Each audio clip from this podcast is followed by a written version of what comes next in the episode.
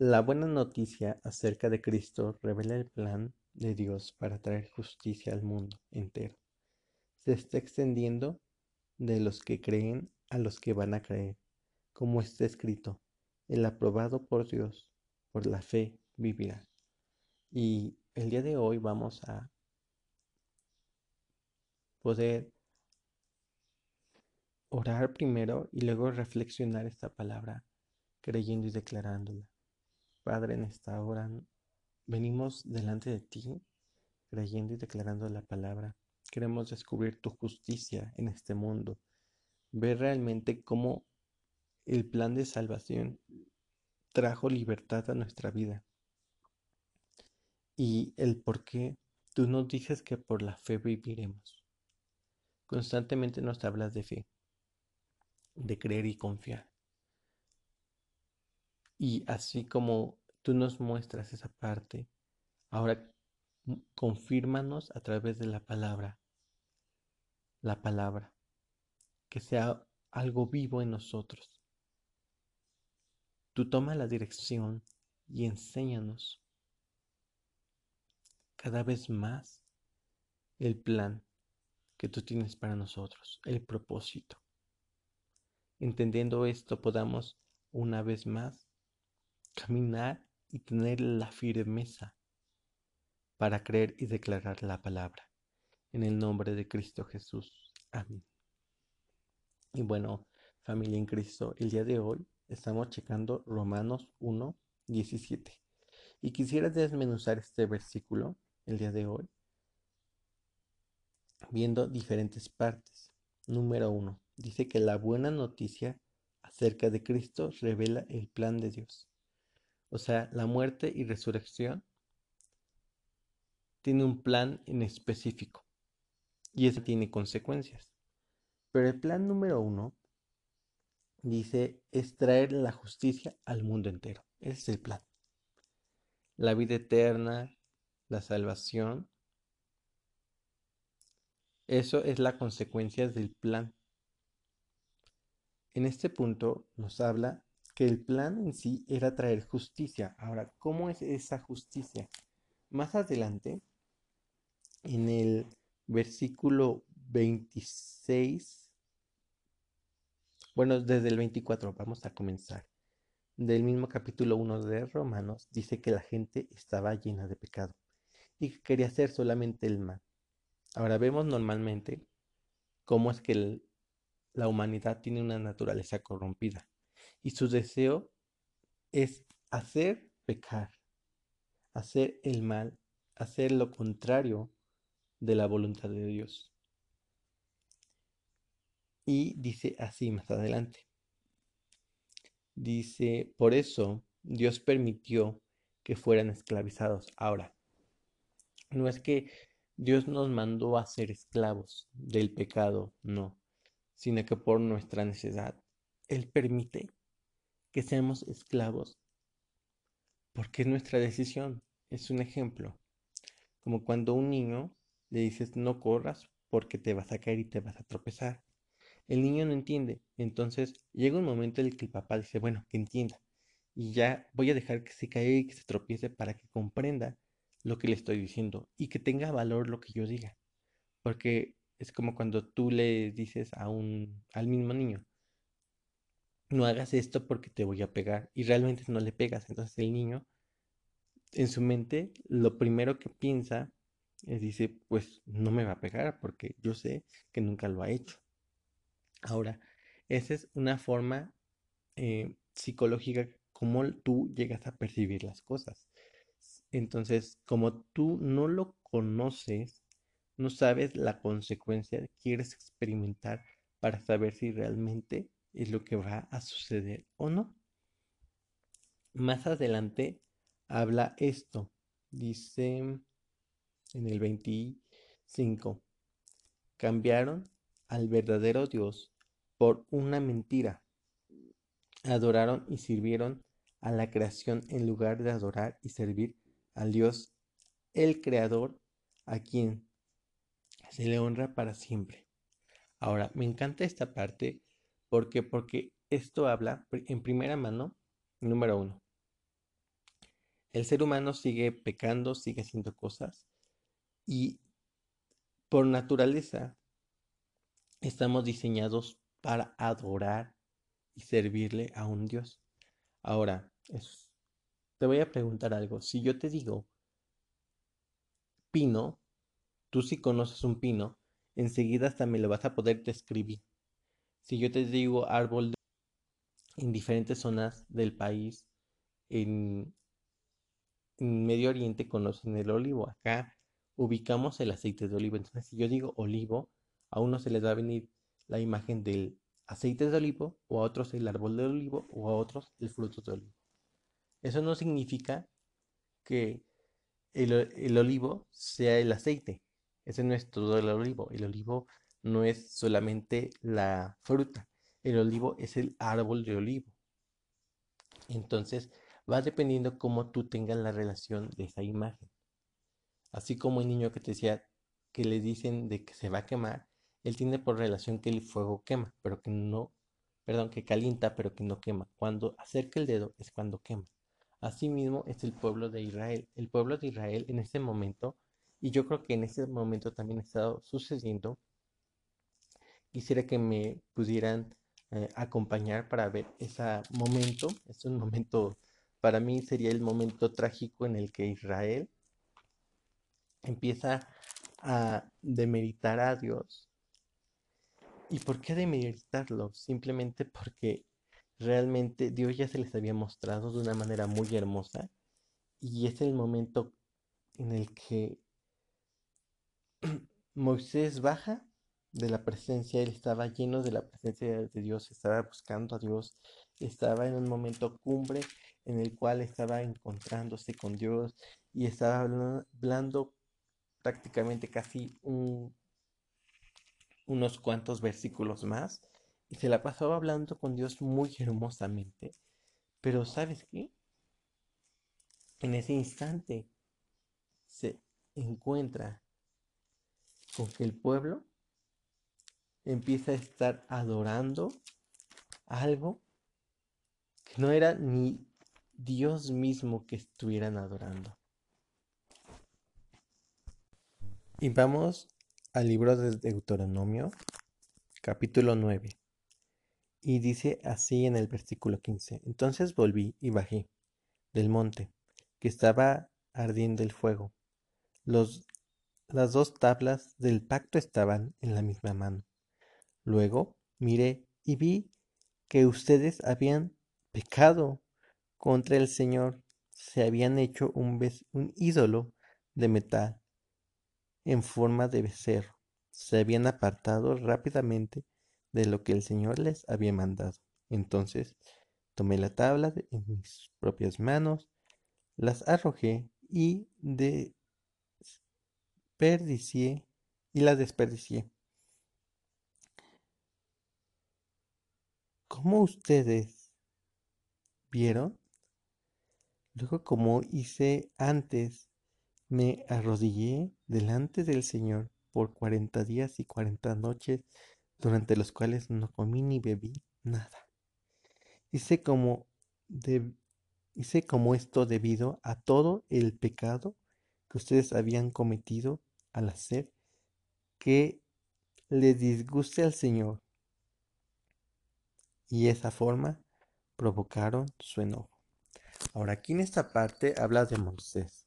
Moisés había ido por el arca, perdón, por las tablas del pacto, delante de la presencia de Dios. Y algo bien curioso, porque en ese momento que él va con algo que pareciera que es cuando dejas a tus niños tú te vas a hacer la comida. Regresas y le dices al niño, haz tu tarea. Vas, haces tu actividad, la comida, regresas y el niño en vez de hacer la tarea está jugando. Y tú dices, ¿qué? Yo te dije que hiciera la tarea. Algo por el estilo, pero fue en una perspectiva más fuerte. ¿Por qué? Porque se supone que en ese momento ya habían salido del De Egipto e Israel había sido un pueblo ya libre de la esclavitud. Entonces ellos mm, vieron que subió Moisés. Y al ver que sube Moisés y que no baja, ellos dijeron, no, pues vamos a hacer algo, porque no sabemos si el que nos sacó, que se llama Moisés, él pueda, pues, hacernos o traernos la ley, porque pues ya tardó mucho y tal vez ya murió. Entonces ellos dijeron, pues consultaron a Aarón, que era el sacerdote, y les dijeron, pues bueno, ¿qué vamos a hacer ahora? Y entonces, hablando con Aarón, le dijeron, vamos a hacer a Dios, vamos a hacer la imagen de Dios. Y algo que me llama mucho la atención, eso con calma lo pueden em, ver en el libro de Deuteronomio. Y es en la parte en el capítulo 9, lo podemos estar eh, notando. Y en ese momento dice que le piden los aretes que ellos traían porque tenían accesorios de oro. Aretes y brazaletes. Y se los dan y los funde. Y ellos hacen un ídolo que ellos concebían cuando adoraban en Egipto. Y en Egipto adoraban un dios. Eh, y pues para ellos ese dios era un becerro. Entonces ellos hicieron un becerro de oro y lo adoraron porque ellos no habían conocido a Dios, sino habían tenido una percepción de quién era Dios. Y en ese momento su percepción de quién era Dios era un becerro. En este punto también les pasó en Romanos, les pasó así. La gente que vivía en ese tiempo, que vivía en Roma, tenía una percepción de quién era Dios. Y Dios para ellos era la creación. Ahora, no estaba mal punto que Dios había creado las cosas, pero ellos adoraban a la creación, no al Dios de la creación. Entonces ellos tenían como un enfoque diferente quién era Dios. Y más adelante en el versículo 26 del Romanos 1 regresamos. Dice, por eso Dios dejó seguir sus pasiones vergonzosas. Sus mujeres dejaron de tener relaciones sexuales con los hombres, que es lo natural, y comenzaron a tener relaciones sexuales con otras mujeres. De la misma forma, los hombres dejaron de tener relaciones sexuales con mujeres, que es lo natural, y empezaron a, a desearse entre ellos. Ahora, aquí el punto de desearse entre ellos em, es porque, bueno, número uno, aquí cuando tú ya tienes una concepción de las cosas, pues bueno, está bien. Pero aquí hay un punto que tenemos que notar muy, muy preciso. Primero, eh, cuando tú conoces ya más de fondo a la persona, conoces las características, lo que él quiere y lo que él desea, y las visiones y el objetivo. Y tú puedes decir, bueno, yo quiero caminar hacia ese mismo objetivo porque sé qué es lo que me va a llevar. Aquí en este caso, como ellos, número uno, tenían sus deseos, lo que ellos querían. No conocían muy a fondo quién era Dios. Entonces ellos se guiaban por lo que ellos creían y pensaban. Entonces Dios dice, bueno, si ellos quieren hacer y perderse en esos delitos y males que están haciendo en contra de mi voluntad, voy a dejar que hagan. Ellos empezaron a buscar eh, degenerar muchas áreas de su vida. Y ellos lo que alcanzaron a concebir es suplir los deseos de su cuerpo y llevarlos cada vez más y más y más a otro nivel. Ya no era con una mujer o dos mujeres o tres mujeres, sino era un hombre con un hombre o una mujer con una mujer. Y eso posteriormente lo vamos a ver cómo es que eh, esa degeneración puede llevar a un punto muy crítico pero yo aquí el punto que quiero que veamos, para no perdernos en esta lección, es que el ser humano empieza a pervertirse y Dios deja que se perviertan. ¿Por qué? Porque la gente, dice en el 28, que la gente creyó que no era importante conocer a Dios y lo dejó de seguir. Siguió pervirtiéndose y corrompiéndose. Entonces, es algo que la naturaleza del hombre así lo hizo, pero ahí no termina todo. Dice más adelante, en el versículo 31. Son insensatos y no, y no cumplen su promesa. Son insensibles y no tienen piedad de nadie.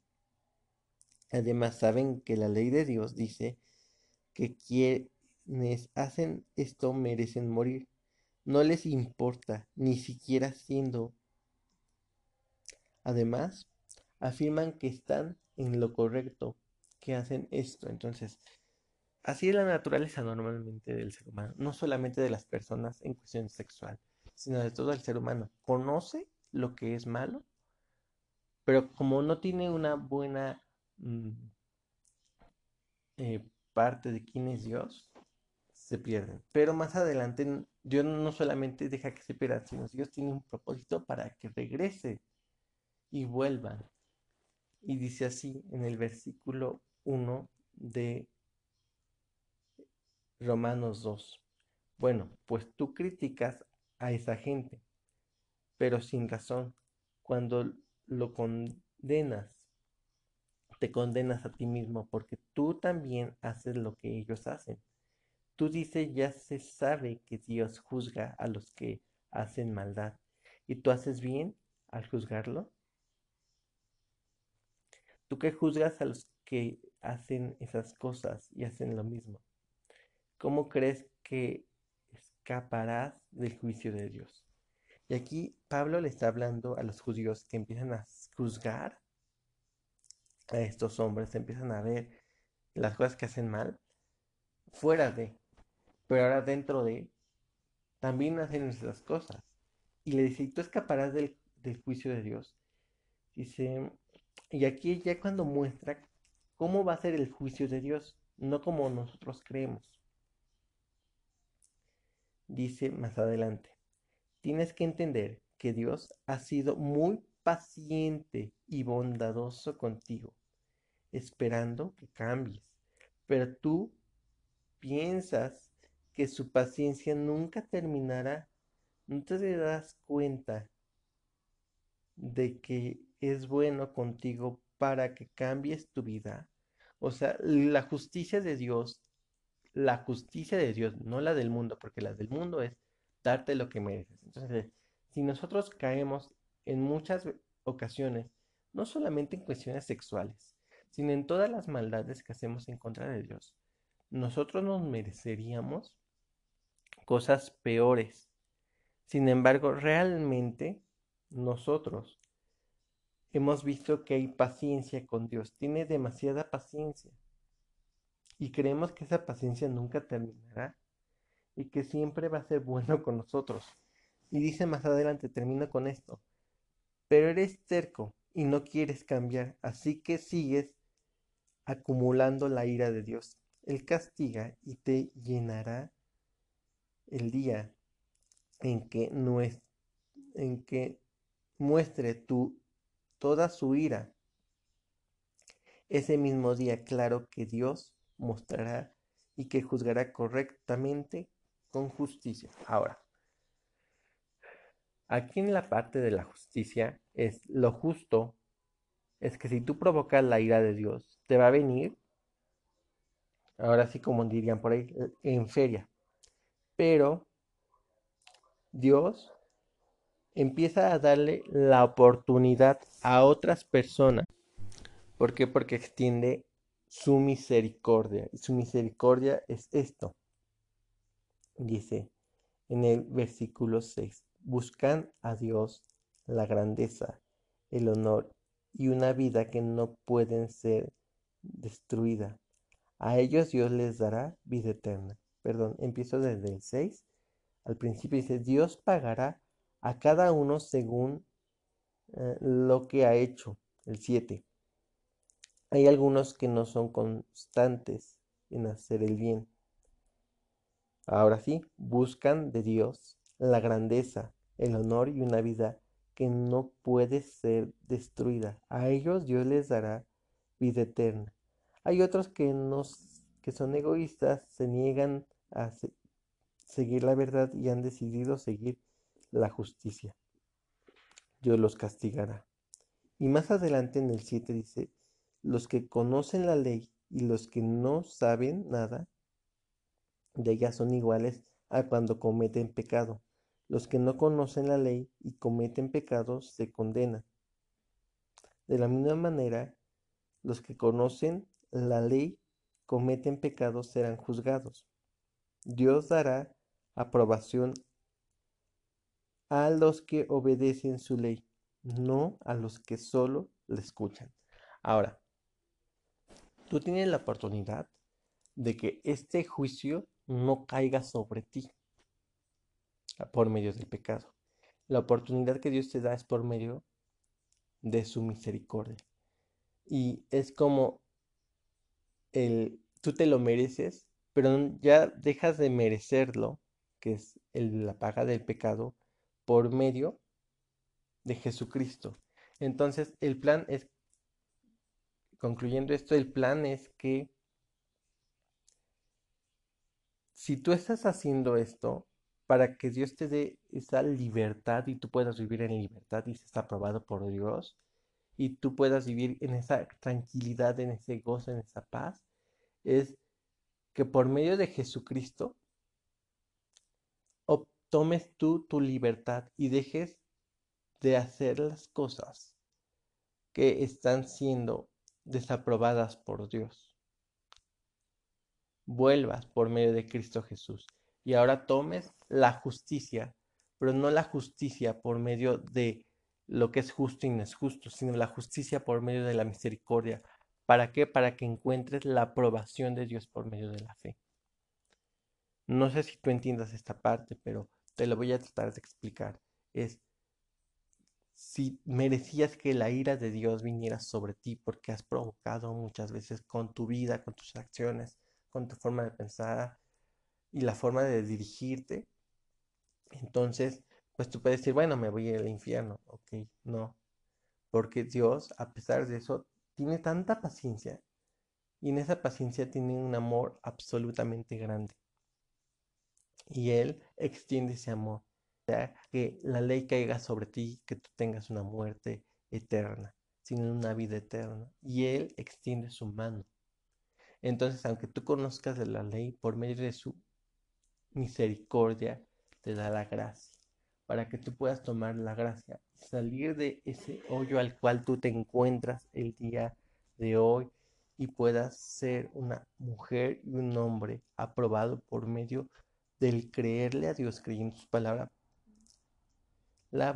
Y esto es a través de Jesús. Si tú crees y declaras a Jesús como tu Señor y Salvador, eso te ayuda para que la justicia que venía hacia las personas que cometían el pecado y las maldades no venga sobre ti, sino tú disfrutes la gracia que es a través de Cristo Jesús. Así que, amada familia, terminamos orando esto. Padre, te damos gracias porque nos estás mostrando cómo es tu justicia. No es que tu justicia sea injusta, se hace justicia pero tú tienes paciencia y amor para con nosotros, nos das una segunda oportunidad. Y el día de hoy queremos tomar esa oportunidad que tú nos das por medio de Cristo Jesús. Hoy nos muestras por medio de libros de Romanos cómo es esa justicia que tú estás dando y llevando a nosotros. Te damos gracias en el nombre de Cristo Jesús y así también queremos que esa justicia sea llevada a los demás que no sea esta justicia para juzgar a los demás, sino esta justicia para darle la oportunidad para que puedan rehacer su vida cualquier hombre y mujer, cualquier persona, niño, joven, anciano, quien sea, tenga la oportunidad de volver a rehacer su vida en Cristo, tenga la oportunidad y la seguridad de que el día de mañana pueda morir y resucitar y ser una persona libre, que nadie ni nada lo condene que el día de mañana no digan, ay, es que eres tú esto y esto, y digan lo negativo de ellos, sino que hablen lo positivo que son, porque están viendo a Cristo Jesús. Padre, que por medio de esta palabra ellos puedan ser empoderados en fe y puedan creer y sentirse confiadamente quiénes son ahora delante de, de ti. Y que ellos ahora puedan sentirse hombres y mujeres libres por medio de la palabra. Puedan ser libres de toda cuestión que anteriormente los acusaba y los condenaba Te doy gracias por cada hombre y por cada mujer que nos está escuchando. En el nombre de Cristo Jesús. Amén. Dios los bendiga.